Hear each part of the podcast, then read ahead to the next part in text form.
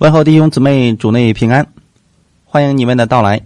我们今天要接着分享的是《哥罗西书》的查经讲道系列。今天我们要进行的是《哥罗西书》的第四章一到四节的内容。我们分享的题目叫“让祷告成为你的生活习惯”。那我们一起先来做一个祷告。天父，我们感谢赞美你。谢谢你预备的时间，让我们一起在这里分享你的话语。当我们在分享的时候，你在我们每一个人心里面来更新我们，来帮助我们，让我们每一个人把祷告成为我们的生活习惯。在我们无论遇到什么事情的时候，我们能首先想到向神来祷告，向神来支取你的智慧和能力，应用在我们的所有问题之上。也让我们拥有你的智慧去生活的时候，能够带出耶稣基督你的荣美在世人的面前。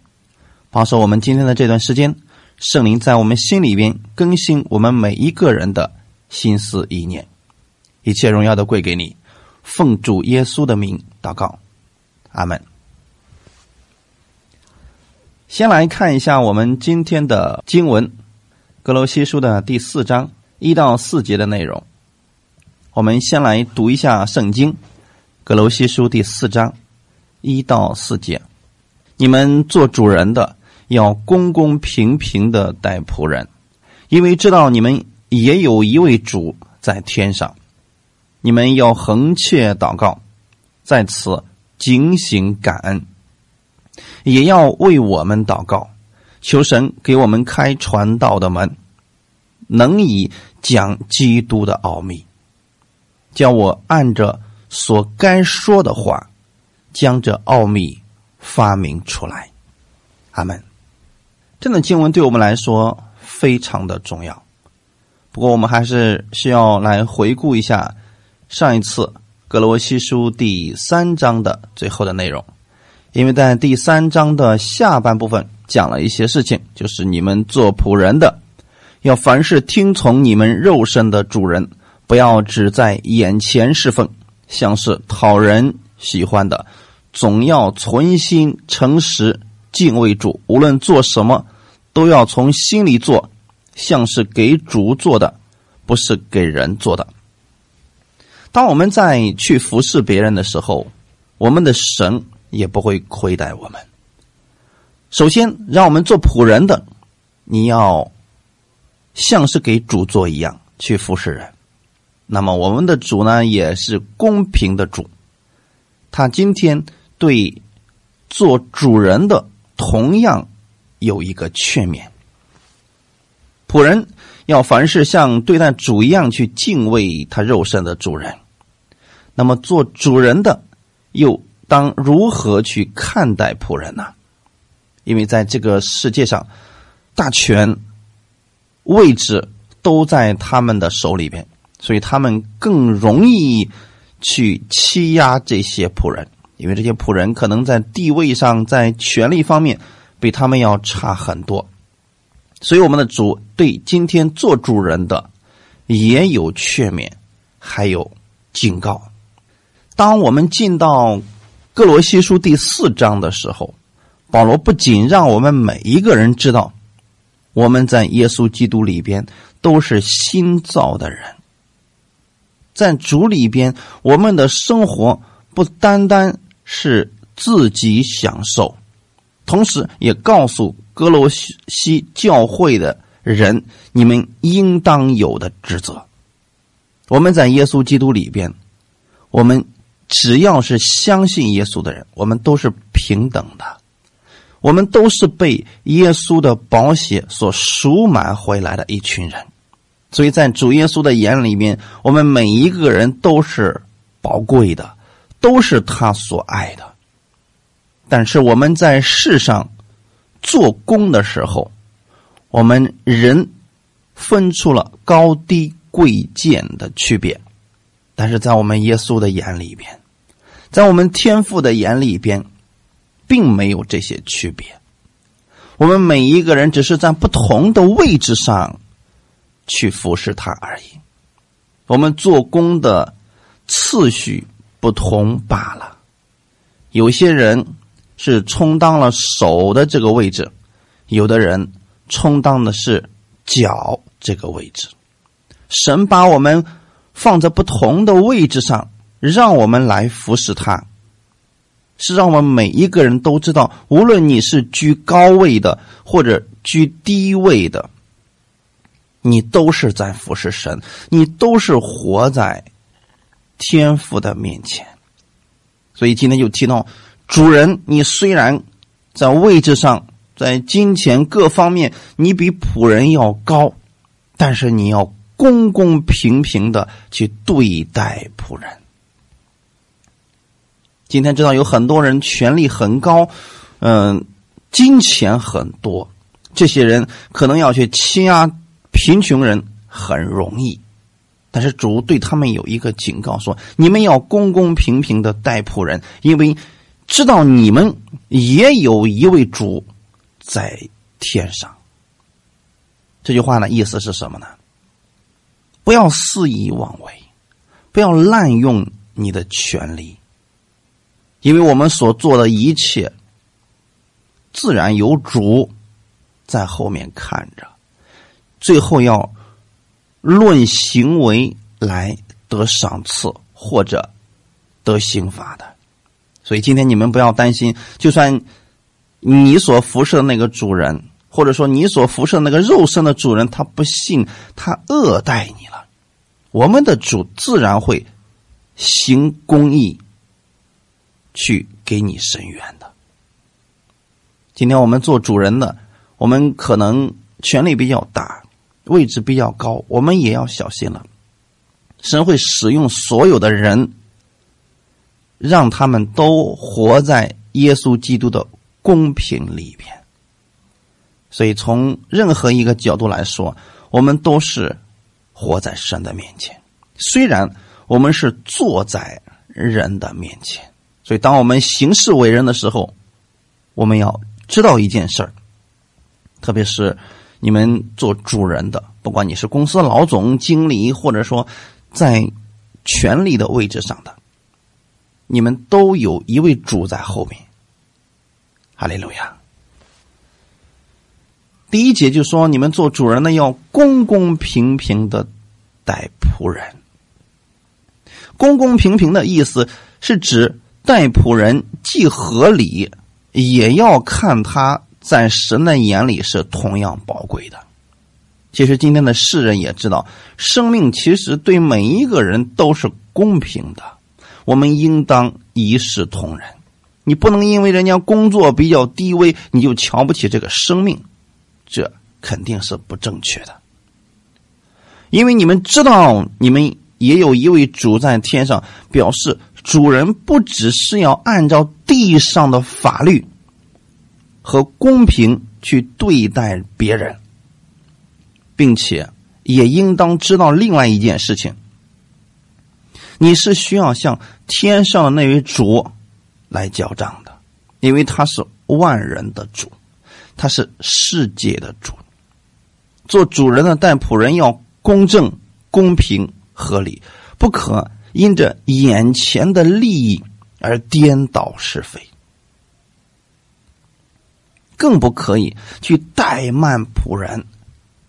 像今天的比较常见的事来说，如果你是个公司的老板，不要去克扣。工人的工资，不要故意的去拖延别人的工资。也许你说我有难处，但是切记，有很多的不信者，他们直接把人家工资拖到最后就不给了。我们作为神的儿女，不要做这个事情，因为你后面还有一位主呢。真言书二十九章第四节：王借公平。使国坚定，索要贿赂，使国清败。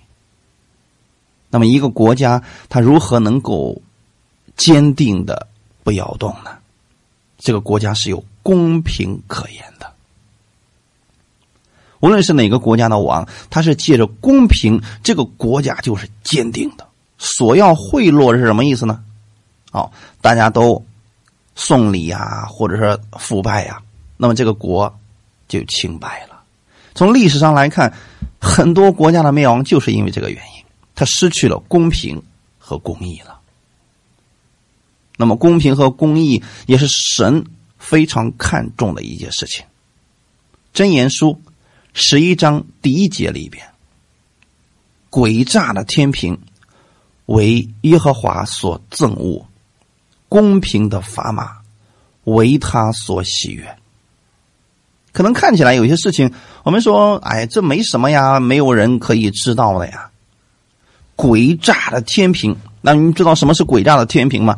说今天有很多人做生意的时候秤不够，这就是诡诈的天平。那么这个诡诈的天平怎么样呢？为耶和华所憎恶。可能有人说了啊，那么现在这世人都这么干呢？如果我不这么做的话，那我就赔本了，怎么样的？世人是世人，你是你。世人依靠的是自己的诡诈，但你依靠的是神的公平、神的恩典，所以你跟他们是不一样的。那么弟兄姊妹，诡诈的天平就是你明明处事不公了，欺骗了别人了，这是神所憎恶的事情。你如果得罪了人，还好，你可以呃还这个许愿祭啊，或者说向人和好。如果你得罪的是神，怎么办？公平的砝码为他所喜悦。所以弟兄姊妹，我愿意我们在世上做事情的时候，要有公平的砝码。这是神所喜悦的。如果你知道你的这样的事情是神所喜悦的，那么神必然会赐福给你。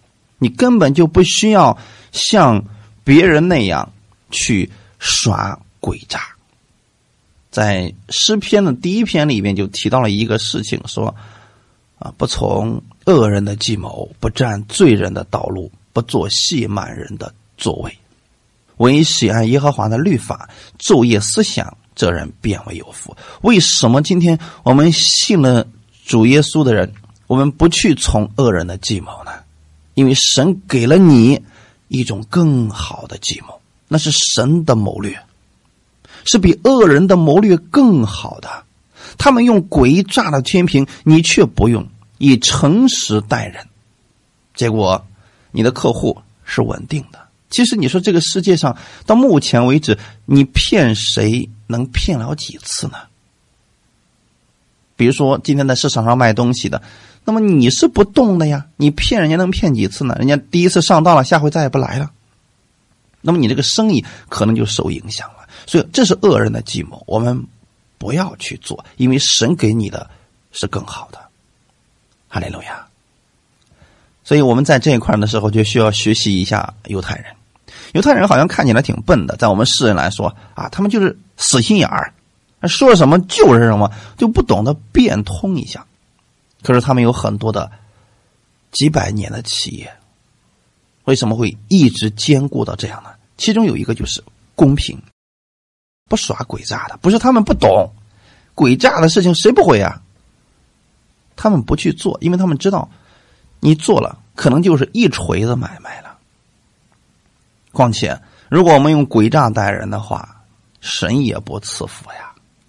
所以需要有公平的砝码，因为神给了你更好的，是让你显出他的公平。如果我们今天说我们信耶稣的，好了，你说你信耶稣，你又去骗别人，你的秤还不够啊，东西还是劣质的东西，那么别人就会说了啊，他还是信耶稣的，他为什么会骗人呢？他不单觉得你不可靠，也觉得你的神不可靠。人的权利和财富都是从神而来的。如果人不愿意按照神的意思来，比如说有一些人强取豪夺、欺压仆人，那么神必出手看顾那个软弱的。你会发现在历史上有很多的人，他们欺压了以色列人。结果最后如何呢？那些人虽然很强大，可是都消失了。以色列今天还在呀，大家可明白了？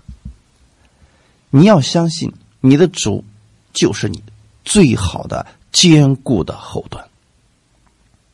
所以今天我们做主人的，我们权力比较大的，我们金钱比较多的，我们必须尊重别人，不要小看别人，要以公平去对待别人，因为我们今天所拥有的可能会比别人多一些，但是我们在神面前，我们是一样的，无论你位置是主人或者是仆人，我们都是神所造的，都是神所爱的。哈利路亚！一个有权有钱的人，他如何运用权力和财富，别人不能过问。我们没有权利去呃支配人家，说你必须这样去过，你必须这样去活。我们没有这个权利，我们不去过问别人的这个事情。但是，我们如果是一个有权或者有钱的人，我们就要小心的活在神的面前。因为当我们有可夸的时候，人就特别容易依靠自己、狂妄自大了。比如说，有一些人，他的钱多到一定程度的时候，他可能就目中无人了，他很容易就忘记了谁是他的赐福者。当一个人的权力大到一定程度的时候，他就觉得自己可以想做什么就做什么，一手遮天了。岂不知，我们所有人的生命都是在神的手里边。今天讲一个人，他的名字叫所罗门。所罗门是一个特殊的人，他是集权力、金钱于一身的一个人，而且呢，所罗门他在这两方面都已经达到了一个极致。什么极致呢？钱。他个人的财富到目前为止还是最多的，权力，他目前为止估计也没有人能超过他的权利了。所以，当他拥有这两样的时候，他跟我们很多人一样，忘记了谁是他的赐福者。弟兄姊妹，当他出现了这些问题的时候，其实他已经在危险之中了。所以后来的时候，他才能跟着他的那些嫔妃们去拜他们的那些假神，最后导致了国家的衰败。在他死了以后，这个国家直接就四分五裂了。所以我们要活在神的面前，无论你是在高位的，还是在低位的，你得相信神使用各式各样的人。你说我的权力已经很高了，神会使用一个比你权力更高的人。直接将你打下去。你说我的钱已经很多了，可能有一天，如果你说不再依靠神的时候，结果用这个钱去为非作歹的时候，可能这一切都会失去。这个不是咒诅，而是警告。弟兄姊妹，在新约当中，神给这些人是有警告的，所以耶稣也告诉过我们：你善待人，人就善待你。你去行公义，那是神所喜悦的事情。路加福音第六章三十一节到三十六节有一段经文，我们要一起来看一下。路加福音第六章三十一到三十六节，你们愿意人怎样待你们，你们也要怎样待人。你们若单爱那爱你们的人，有什么可酬谢的呢？就是罪人也爱那爱他们的人。你们若善待那善待你们的人，有什么可酬谢的呢？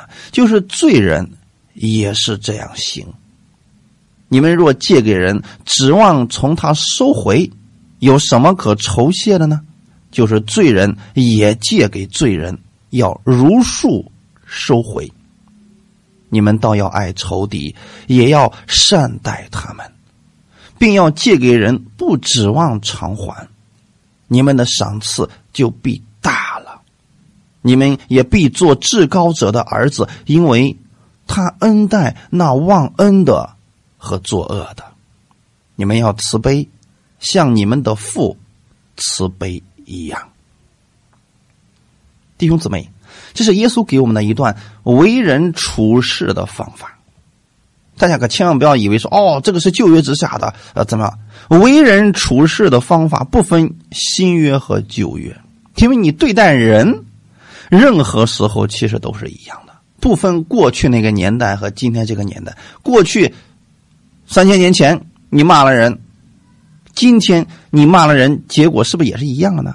所以在为人处事方面的时候呢，我们其实啊都是一样的。耶稣说的是：“你们愿意人怎样待你们，你们也要怎样去待人。这是人与人之间的关系相处。”然后呢，下面其实告诉我们，就是在恩典之下，我们该如何去对待别人。你们若单爱那爱你们的人，这就是世人都这么做的呀。所以耶稣说：“罪人也爱那爱他们的人。”原因是什么呢？别人爱我们，别人愿意给我们付出，那么我们去爱他，这个太容易了，谁都可以做得到，这没什么可酬谢的。你们若善待那善待你们的人，这个事情谁都可以做得到。别人善待我们，我们在善待别人，这个在神面前也没什么可夸的，那就是罪人也是这样行的呀。然后三十四节的时候，其实也给了我们一个呃。在借贷方面的一个智慧，你们若借给人，指望从他收回，有什么可酬谢的呢？就是罪人也借给罪人，要如数收回。那么在此呢，基督徒之间借钱的问题，今天给大家一个简单的建议和参考。在世世人方面，他们借给人的时候，就是指望人偿还，结果有很多人因为呃出了紧急事件还不了了，结果呢，好了。两个人之间因为借钱，结果最后闹的关系非常的僵，有很多人甚至都变成了仇人了。那么弟兄姊妹，我们基督徒之间应该如何来处理这些事儿呢？三十五节已经告诉我们答案了。你们倒要爱仇敌，也要善待他们。所以弟兄姊妹，你们要爱仇敌，爱仇敌是世人不做的，善待仇敌也是世人不做的。借钱不指望偿还，这也是世人不做的。但我为什么要做这些事情呢？其实耶稣给我们一个是为人处事的方法。你们要爱仇敌，首先是让你的心里边不再有仇恨，因为你不去爱仇敌的时候，就是恨他，对不对？心里一想起他都生气，神不希望你心里有仇恨。所以这些事情我们该怎么样胜过呢？就是靠着祷告，靠着警醒祷告，靠着恒久祷告。你要明白耶稣是怎么爱你的，怎么去善待仇敌呢？你怎么才有这个力量呢？也是需要透过祷告来支取耶稣给你的力量，你才能够去善待他们。要不然，一看见仇敌都受不了，更别说去善待他们。那么，在借给别人金钱的时候，不指望他偿还，这个是怎么样做呢？就是今天无论任何人向你们借钱的时候，你有一个原则，就是借给他的这个钱，你说我还，或者他不还给我都不要紧，不会影响我的生活，你就借这个数就可以了。比如说，有人向你借一万块钱，那么你就思想说，我现在能够借他多少？我不指望他偿还。比如说你现在借给他两千，那么好，现在呢，你这两千借给他之后，他还了，你知道这是神重新给你的。他没有还，你说我其实压根心里也没指望他还，这就是借钱的姿态。当然，我们作为去向别人借钱的那个人来讲，我们一定要还，因为你如果不还的话，好，别人也没指望你还，但第二次再也没有了。这个大家可明白了。所以我们需要有这么一个智慧，什么智慧呢？就是这次我给他了，那么下回如果他又向你借了，你可以有一个选择，我可以不给你，因为上次已经给过你了。所以借给人的时候不指望偿还，在你借钱之前也需要祷告的。所以这些事情都需要我们透过祷告，让祷告要进入你的生活的。哎，如果说这些事情，我们就凭着自己的血气，凭着自己的那个诡诈，说好，我今天借给你，以后不还，小心点去你家里坐着，呃，白吃一个月，这种方式咱就不要去做了，因为你是坐在神的面前，所以要先向神来祷告。如果你这么去做了，而做了世人不做的事情，做了罪人不做的事情，你们的赏赐就必大了。你们必做至高者的儿子，意思什么呢？神要偿还给你的。你首先得明白一个神的恩典到底是什么样子的，因为他恩待那忘恩的和作恶的。神是怎么样恩待这些人的呢？这些人是什么样的人呢？忘恩的人。你说上帝给我们的恩典大不大呢？太大了。可是有多少人忘记了神的恩典呢？那么同样的，当你遇到这样的人的时候，你要思想神的恩典，向神来祷告，然后把这个事情才能放下来的呀。要不然，不能的。你给这个人付出了很多，最后这个人忘记你的恩典，反咬你一口。你怎么对待这个人？心里面可能恨得不得了，一想起这个人就生气。啊，神给我们的方式是：如果你有这样的想法，向神来祷告。你要思想一件事情，神就是这样恩待那忘恩的，因为他要赏赐给你了。他给你的赏赐是大的。神怎么做事情的呢？他恩待那个忘恩的和作恶的。所以我们要用神的眼光来看世人。有人说这就是傻吗？不计后果吗？你别忘记了，恰恰这样做的时候，我们是从神那里得着更多的，因为你相信的这位主，他要赐福给你更多的。你的一切本身就不是从人那里得来的，而是神赐给你的。虽然借着一些公司，借着一些人，借着一些。呃，施工赐给你了，可是实际上还是神给你的呀，所以你始终要把你的那个焦点和目光放在神那里，思想他的恩典，然后向他来祷告的时候，才能是感恩的祷告。主啊，这个人可能真的太需要你的恩典了，所以呢，我赐给他，我给他付出了这么多的这个好呃好心的事情，他不但没有领情，还埋怨我。还诽谤我，主要你赐福给他吧。你要有这样的心，为那忘恩的那个人祷告，因为他太缺乏了；为那个作恶的祷告，因为他太可怜了。所以三十六节嘛，就说了：你们要慈悲，像你们的父慈悲一样。其实今天我们该怎么理解这段经文呢？当你做不了这些事情的时候，向神来祷告。借着横切祷告，你就可以做到了。因为你在祷告的时候，就在思想着神的恩典是什么，神是怎么对待你的。哈利路亚。弥迦书第六章第八节：世人呐，耶和华已指示你何为善，他向你所要的是什么呢？只要你行公义。好怜悯，存谦卑的心，与你的神同行。弟兄姊妹，这是神给我们的一个生活的法则。世人呐，耶和华已经指示你何为善。那么，什么是善呢？耶稣就是善的。你看到耶稣，就知道什么是良善了。他向你要的是什么呢？只要你行公义，我们怎么才能行出公义呢？看耶稣怎么行，我们就怎么行。好怜悯，怎么样做才算是好怜悯呢？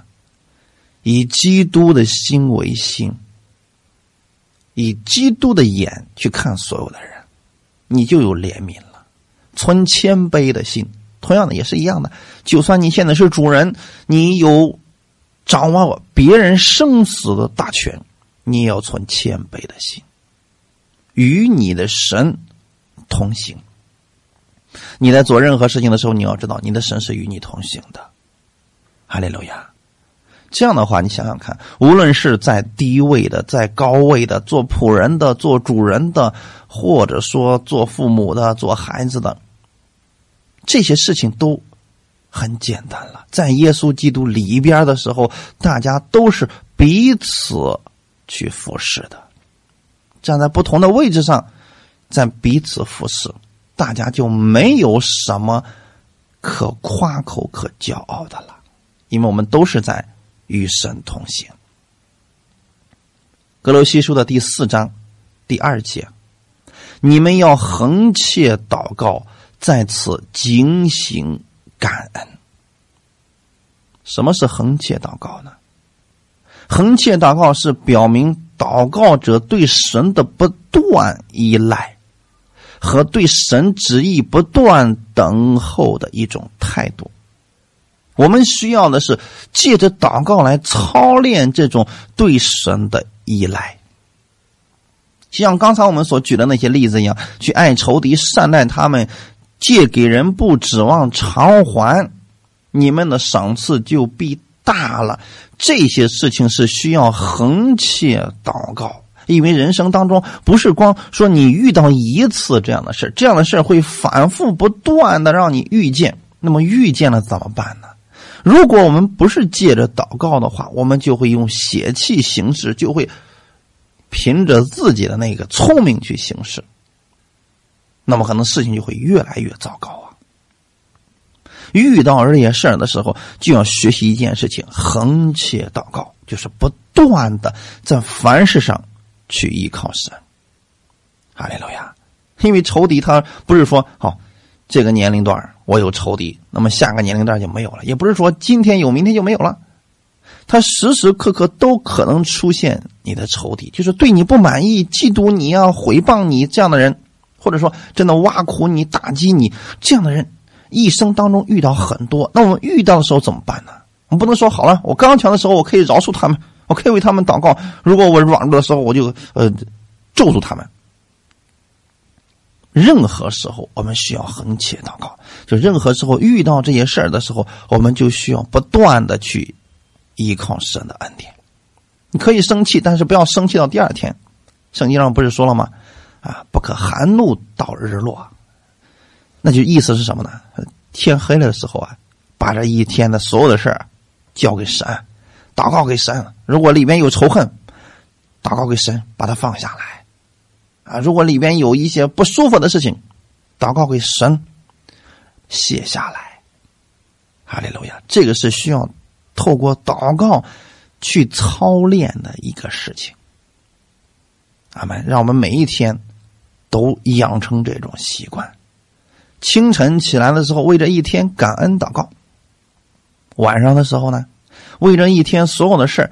如果有压力、有不平、有委屈、有难受，全部卸给神，然后再睡觉。这种方式对你的身体也是极其有益处的呀！哈利路亚！警醒感恩的意思是，无论你遇到任何事，你都需要做一个事，就是警醒感恩。怎么才能感恩呢？有很多人在遇到好事的时候感恩都可以做到，可是遇到不好的事怎么感恩呢？警醒。感恩，在这里要感恩的前面加了一个词叫警醒。不单我们祷告要警醒，而且感恩的时候也是需要警醒的。因为一个人如果对感恩不警醒，他对神就不会去依靠。马太福音二十六章四十一节告诉我们，祷告的时候要警醒，对吗？马太福音二十六章。四十一节，总要警醒祷告，免得入了迷惑。如果说祷告不是你的一种习惯，你很容易就会被迷惑。这里的迷惑指的是什么呢？被世俗所所迷惑，甚至说被人的花言巧语所迷惑，因为你没有一个正确的分辨力了。所以要每天。拿出一点时间来，我给大家一个建议：每天你拿出一个小时到两个小时的时间，跟神进行交流，或读经，或祷告都可以。养成这种习惯，警醒祷告，你才能够警醒感恩呢。因为常常要把你自己的焦点校正一下，到神的面前。彼得前书的第五章第八节：勿要谨守。警醒，因为你们的仇敌魔鬼如同吼叫的狮子，遍地游行，寻找可吞吃的人。我们需要去警醒祷告了，原因到底是什么呢？因为还有一个就是我们的仇敌魔鬼，所以你千万不要把你的仇敌搞错了。你的那个丈夫不是你的仇敌，你的婆婆不是你的仇敌啊。所以说，你的孩子也不是你的仇敌，你不要把人当做了你的仇敌，其实是他们背后那个魔鬼的势力在控制他们，在引诱着他们，已经上当了。所以你在斥责的时候，要斥责的是他背后的那个势力，那个恶的势力，魔鬼。所以这里说，你们的仇敌魔鬼如同吼叫的狮子，遍地游行，寻找可吞吃的人。什么是可吞吃的人呢？有一些人，魔鬼是吞吃不了的。什么样的人呢？横切祷告、警醒、感恩的人，魔鬼是吃不了的，因为他时常用耶稣基督的话语来对照他自己。比如说，他常常提醒自己：“我是。”神所爱的，我在耶稣基督里面是公义的，我拥有耶稣基督的义。就算我现在失败了，我明天可以照样靠着耶稣的能力重新站立起来。就算今天有仇敌攻击我，我依然为他祝福祷告。那么这样的人，魔鬼就吃不了他呀。那么什么样的人可以被魔鬼吃呢？别人一挖苦他，他生气发怒，不吃饭也睡不着觉。好了。这样的人实际上已经中了魔鬼的诡计了。一个仇敌一句话语，让他能够半个月、十天都生气的，都气的都全身都疼。那你说这样的人是不是已经被魔鬼给抓住的人呢？如果你是这样的人，你要怎么做呢？横切祷告，警醒感恩，用刚才我们所分享的那一段去对待你的仇敌。为他祝福祷告，其实那个根本就不是你的仇敌，你已经把他当做仇敌，那就为他祝福祷告吧。哈利路亚！你真正的仇敌只有一个，就是魔鬼。所以，如果你软弱的时候总是把一些人当做了你的仇敌，你现在要为那个人去祝福祷告，因为他已经被魔鬼给吞吃了。现在呢，已经掉进了魔鬼的网络里边去了。只要他脱离了这个网络，他就会意识到自己做错了。大家可明白了，所以要为逼迫你们的人祷告，为他们祝福。早晨起来，大家要养成一个向神去警醒祷告的习惯。诗篇第五篇第三节，诗篇第五篇第三节，耶和华呀，早晨你必听我的声音，早晨我必向你陈明我的心意。并要警醒。早上起来我们要做什么事情呢？主啊，今天我知道你会垂听我的祷告。那么今天我要去上班了，我相信你会保守我路上行程。今天你赐给我智慧，让我在公司里边与别人和睦相处。主，今天我要上班了，我去公司的时候呢，让我用一颗喜乐的心、公平的心。去对待我的员工，去对待所有的人啊！我不存偏见去对待任何人，以基督的爱去对待每一个人。这就是说，无论你是主人还是仆人，你都要向神去陈明你的心意。今天要靠着主，警醒、感恩的活着。哈利路亚！格林多前书十六章十三节到十四节，格林多前书的十六章。十三到十四节也告诉我们：你们务要警醒，在真道上站立得稳，要做大丈夫，要刚强。凡你们所做的，都要凭爱心去做。弟兄姊妹，这是给做主人的一个劝勉。你们务要警醒，在真道上站立得稳。很多时候，我们的软弱就是因为我们在真道上站不稳。别人今天这么说，好，你生气了。啊，把这记在心里边了。别人一句话就能把你伤心好多天，不是因为你在真道上站的不稳吗？或者说，别人今天把圣经错解了，用圣经的话来咒诅你呢，你马上又生气了，又跌倒了，又软弱了，不就是因为你在真道上站的不稳吗？所以我们要警醒，在真道上站立得稳，要做大丈夫，要刚强。凡你们所做的，要凭爱心而做。哈利路亚！所以弟兄姊妹，我们在行事为人的时候，我们要凭着爱心去生活的，让祷告进入你的生活。哈利路亚！警醒感恩。为什么我们每一个人要学习去警醒感恩呢？因为我们每一个人都承受了神许许多多的恩典，或者说，是你的祷告蒙应允了，或者说神在困苦当中拯救了你，或者说你每一天都活在平安当中，神一直在保护着你，你在领受着神如此多的恩典。难道不应该警醒，不应该感恩吗？如果一个人不去数算神的恩典，他常常觉得这个神对他不够好。同样的，我们也要这样去对待别人。你总得去思想，别人怎么对待你好的，哪怕是一丁点的呀。那过去我们中国不是有句话说“滴水之恩”吗？那个意思是什么呢？哪怕别人给你的是一滴水，你都应该把这个事情常常记在你心里边，而不是说为什么你当初是给了我半杯水，你家里明明还有一杯水呢？我们不能这样去想事情啊！你这样永远是一个贪得无厌的人，就算别人给你再多恩典，你也看不见的。首先，应当在神面前警醒感，就是你每天要思想神都给了你什么样的恩典。一个对神能够感恩的人，才能够看到人对他的恩典，才能看到人对他的帮助和鼓励有多少啊！所以神在这里劝告信徒们：你要警醒感恩。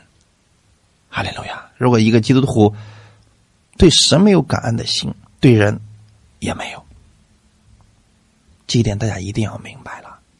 特别是我们活在恩典之下的，很多时候我们把恩典当成了一种理所应当的事情，其实是恰恰是错了。以色列百姓之所以能够在旷野最后倒闭的旷野的原因也在这儿，神每一天都给他恩典，他们却当作是理所应当，所以对神没有一丁点的感恩，所以他们最后承受不了神更大的祝福，绝对不是神吝啬，而是他们自己把这个祝福失去了。他们是我们的例子。所以不要走他们那条路，要常常在神面前横切祷告、警醒感恩。哈利路亚。格罗西书的第四章三到四节的内容，也要为我们祷告，求神给我们开传道的门，能以讲基督的奥秘。保罗常常请求各教会的人为他祷告。难道保罗自己没有祷告吗？有。那为什么保罗还请求各教会的人为他们为他祷告呢？我们每一个人都有软弱的时候，我们软弱的时候，我们期望的是什么？别人为我们祷告。所以我也是一样，在此我也期待你们能为我祷告。因为如果我后面没有一个人为我祷告了，我就跌倒了。不要把我想的特别的刚强。我也是一个普通的人，只不过被神使用了而已。我们是需要互相来带到的。今天很多信徒养成一个习惯，就是他有事儿了，总是找找牧师去给他祷告。可是牧师软弱的时候，他开始批判他：啊，为什么你会这个样子？为什么你身上有这么多的毛病？他就不知道为他去祷告。所以我们要养成一个习惯，让祷告进入你的信仰生活。哈利路亚！常常为别人祷告，特别是看到别人跌倒软弱的时候，更要为他祷告，而不是去指责他、打击他，甚至是想毁灭掉他。那如果是这个样子的话，你的牧者也不会为你祷告了，因为他给你的一定也是这个样子的。我们要学习的是在恩典当中生活，看到别人软弱了、失败了，要为他祷告。而不是像别人一样指责他、定罪他，恨不得要踩死他。不要落井下石，弟兄姊妹。保罗常常请求各教会的人为他祷告。虽然神已经十分的重用他了，他又是最会讲解福音奥秘的人，但是他还是请求各教会的人为他祷告，让他能继续的去传讲基督的奥秘。我们也不要以为我们现在懂得就很多了，固步自封，这一定是骄傲的人。我们应该相信一件事情：我们任何一个人，我们对神的了解只是那么一丁点儿。你也敢说你对神已经全部的了解？你讲的是最全备的福音。我给大家一个劝告：如果有人这么说，就离他远点吧，因为他已经落到一种极端里边去了。保罗这样的人，还是请求各教会的人为他祷告，让神给他开更广大的门，去讲解福音的奥秘啊，去讲解基督的奥秘啊。那么还有一个什么原因呢？保罗在这个时候是。被捆锁的是在监狱里边的，因为当时我们分享菲利比啊或者以弗所那些书信的时候，你们都知道说，有一些人其实对保罗能够入监是有非议的，他们认为保罗肯定就是一个破坏分子啊 啊，所以这个讲这个道有问题，所以才这个样子的。但实际上真相根本就不是这样，他是真的为福音的缘故受捆锁的，所以在这个情况之下呢。保罗说：“你们为我祷告，啊，让我能够去讲解基督的奥秘，在任何地方、任何地点，我不受这个限制。就算是再有信心的人，他在监狱里面也是有软弱的时候啊，弟兄姊妹可知道吗？所以此时此刻的保罗特别期待各教会去为他带祷。”而不是问为什么你在那里面？为什么你在那儿？为什么神不救你？啊，为什么神把你抛弃了？不要说这样的话。保罗现在是站在一个为福音受苦者的地位，发出这样的请求，他期待各教会的人为他祷告。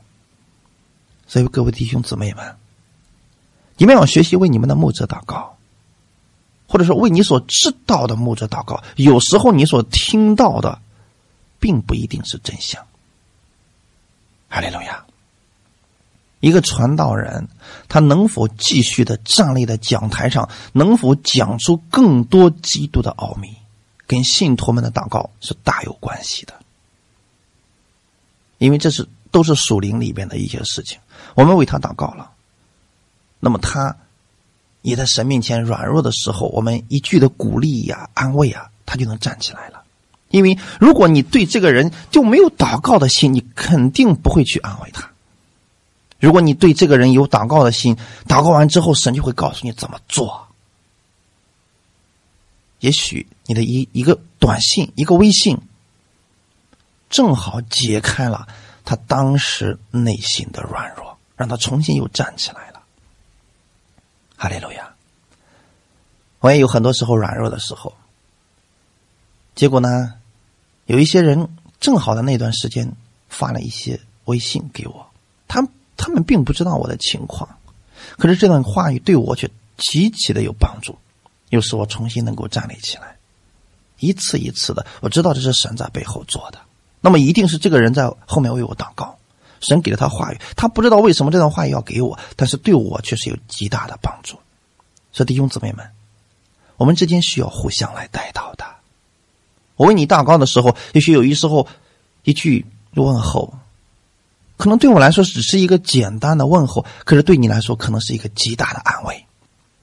这就是神要借着我们去彼此安慰、彼此造就的。哈利路亚！每一个信徒在教会当中都要成长的，其实牧者也是一样的呀。保罗先为信徒们祷告。这在格罗西书的第一章里面已经说过这个问题了，在最后一章的时候，现在保罗请求他们为他祷告。保罗不是求别人为他的好处祷告，你们要祷告，让这个监狱的门再震动一次，让我出去。不是，他是为让别人为福音祷告，让神给他开福音的门。所以保罗看的永远不是现在这个问题，他看的是主，你给我开更大的福音的门。他祷告的出发点还是为了众人，为了福音，而不是为了自己。感谢赞美主。今天可能有很多的信徒，他愿意出钱去支持传道人的生活，但是却有很少的人肯花时间为一个牧者去祷告。两者都是重要的。如果你们教会的牧者，你说现在还没有口才，他讲了个道还不如我讲的呢，那你就为他的口才祷告，为他的智慧祷告。哈利路亚！如果不是神开启了传道的门，我们根本就做不了什么。哈利路亚！感谢赞美主！你要知道，这一切本身都是神的恩典。所以保罗要传的是基督，是这个道，不是别的。他让信徒们给他祷告，目的是为了更好的、更多的去传讲基督的奥秘。因为当人类听到耶稣基督这个福音的时候，人们才能从罪恶中转回来，从魔鬼的捆绑当中被释放出来。哈利路亚！才能从一切肉体自己骄傲当中释放出来。能够进入神更丰盛的恩典里边去。第四节，叫我按着所该说的话，将这奥秘发明出来。这一段经文当中有一句非常关键的一个词，叫做“叫我按着所该说的话”。这是什么意思呢？不多说，也不少说。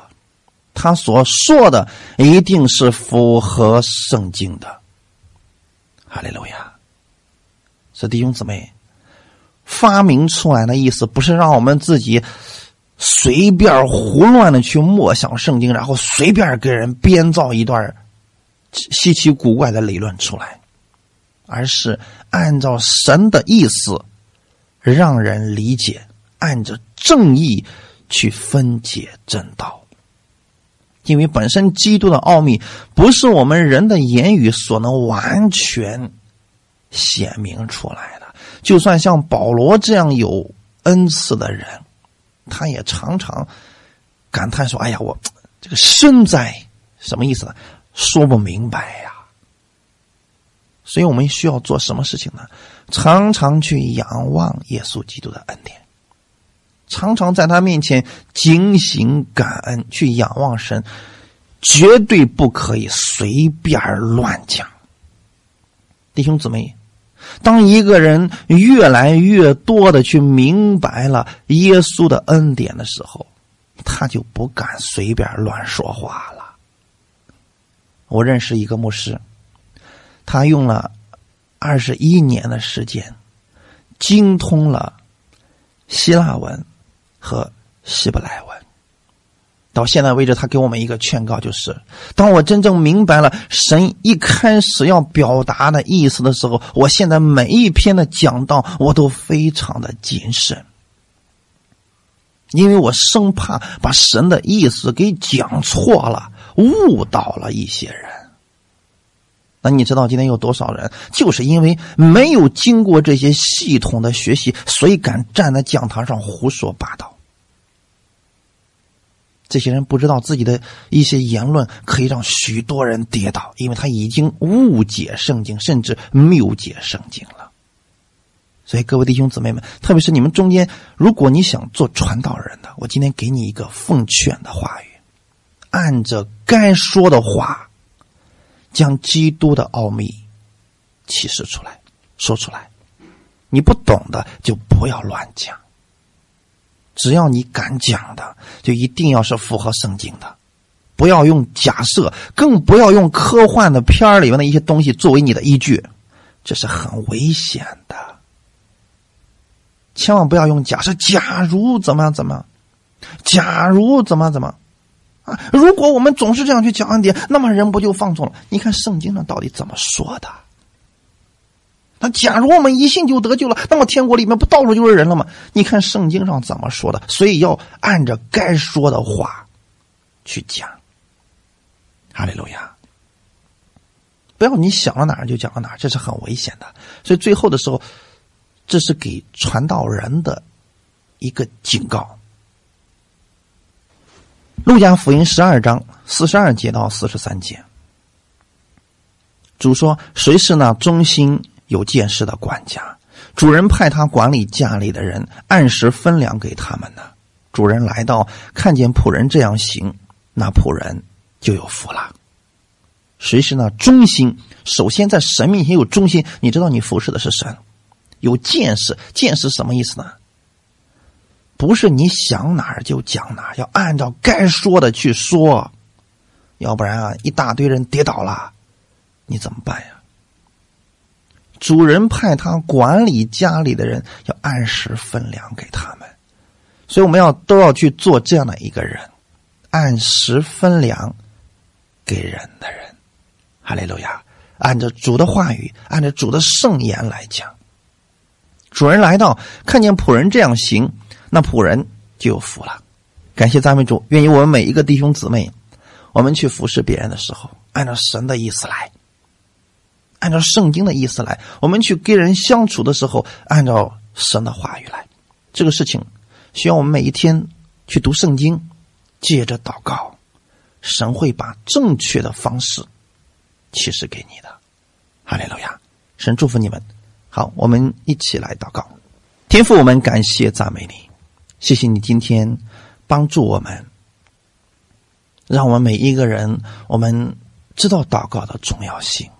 我们知道，我们每一个人，我们站的位置不同，有的在高位，有的在低位，有的做主人，有的做仆人。但是我们都是在神面前平等的。我们信了耶稣基督的人，我们在主面前，我们都是被主耶稣的宝血所赎买回来的。我们是。平等的活在耶稣的面前的，主，你赐给我一颗心，让我凡事上常常横切祷告，特别是在我遇到事情的时候，我们不靠自己，要靠着耶稣基督你的恩典，用爱心来彼此服侍，并且在你面前常常警醒感恩。我要常常思想，耶稣你给了我什么样的恩典？也赐给我一颗心，让我们彼此之间能够互相带到，让我们每一个人更多的去明白耶稣基督的奥秘，让我们在人前管住我们的嘴，在人后我们管住我们的心，借着神的话语，借着祷告，让我们在基督里边越来越多的明白你的心意，并且把你的话语活出来。感谢赞美主，让我们之间彼此带到，彼此劝勉，彼此安慰，共同在这条天路上彼此扶持向前走。一切荣耀都归给你，天父。奉主耶稣的名祷告，阿门。